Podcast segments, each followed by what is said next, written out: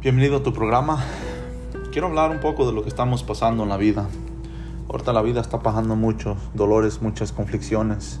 El COVID-19 está arrastrando al mundo, lo está afligiendo, le está dando duro, lo está dejando derrotado. Pero te quiero animar, quiero hablarte de que hay esperanza, de que en medio de todas estas crisis todavía tenemos esperanza, todavía tenemos uh, la oportunidad de vivir de vuelta, de que nuestras vidas sean bendecidas y que todo vuelva a fluir en la gran bendición de Dios y que estemos libres de este coronavirus y que podamos este, vivir y caminar y andar con nuestras amistades y este, poder andar una vez más cercanos a todos nuestros amigos y amistades y familiares y poder salir afuera de nuestras puertas eh, sin que estemos amenazados por el coronavirus. La palabra de Dios nos dice que este, estos días eh, son necesarios porque todo esto que está sucediendo son plataformas que se están armando. Eh, todos se están preparando para la segunda venida de Jesús, de nuestro Señor Jesucristo. Él viene pronto, gloria a Dios.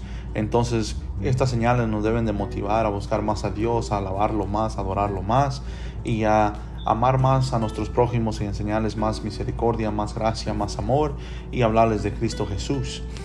De darles eh, la vida de fe, la vida de, de resurrección en estos momentos, la palabra, ¿verdad? De animarlos eh, para que no se desanimen y para que recobren fuerzas y que puedan ver el sol, el brillar del Señor Jesucristo en estos momentos oscuros.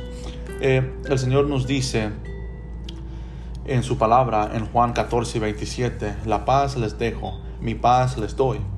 Yo no se la doy a ustedes como la del el mundo. No se angustien ni se acobarden. El Señor Jesucristo nos está diciendo que no nos acobardemos en estos momentos, que no nos angustiemos y sobre todo que la paz de Él no es como la que el mundo da y ofrece, no está hecha por promesas de hombre, no está hecha porque la economía está fuerte, eh, no está hecha por el dólar, por el valor de la moneda, por el valor del oro, de la plata y del cobre. Está hecha la paz de Dios, de Dios mismos, que es para siempre. Está hecha de la gloria de Dios, estas promesas del Señor.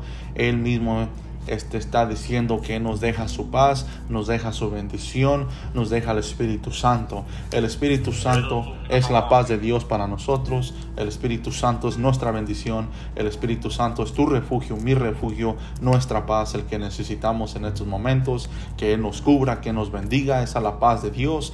Llénate del Espíritu Santo, busca al Espíritu Santo, entrega tu vida a Jesucristo para que seas lleno del Espíritu de Dios. Honra y glorifícalo, alábalo para que recibas la llenura del Espíritu Santo, que esa es la paz de Dios. Él es la paz, que es la presencia del Señor mismo en nuestras vidas, aquí con nosotros en nuestros momentos. Él es el que nos da la protección, la cobertura, la bendición del Señor Jesucristo.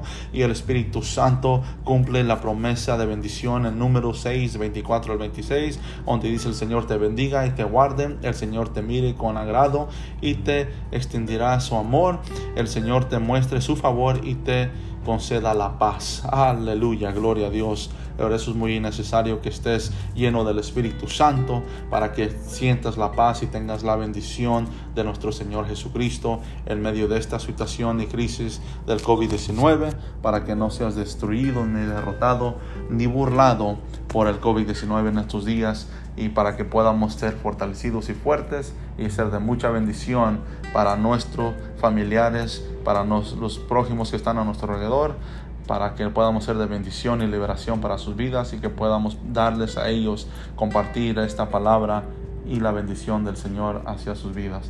Dios te bendiga, Dios te siga fortaleciendo, comparte este mensaje. Bendiciones.